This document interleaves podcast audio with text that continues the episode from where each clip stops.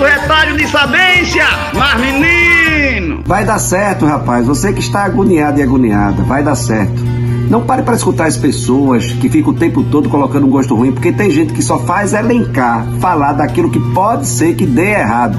Vai dar certo se você continuar tentando, acreditando e insistindo. Vai dar certo se você acalmar o seu coração, mas não pode parar. Continue fazendo. Vai dar certo porque você quer, você deseja. Vai dar certo, rapaz. Acalme seu coração, que eu tenho certeza que vai funcionar. Agora, sua empolgação, sua motivação vai incomodar um bocado de gente. Vai deixar um bocado de gente agoniada, vai deixar um bocado de gente com ciúme. É, gente com ciúme, gente agoniado por causa da sua motivação. Porque muita gente perdeu a motivação, perdeu a alegria, perdeu o sonho, perdeu a capacidade de tentar. E quando você continua a sonhar, continua a falar de maneira empolgada, continua a falar de maneira entusiasmada, sempre vai incomodar alguém.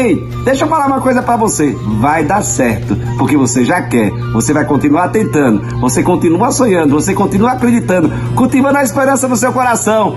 Vai dar certo. Espere e você vai ver. Depois você diz pra mim, padre, deu certo mesmo, deu certo mesmo. Sou eu, Padre Arlindo. Bom dia, boa tarde, boa noite. Mas menino, você quer? Já deu certo. Só esperar, mas não pode parar, nem pare para escutar gente com ciúme, com inveja, porque você quer, entendeu? Oxi, oxi, oxi, oxi. Já deu certo, mas menino.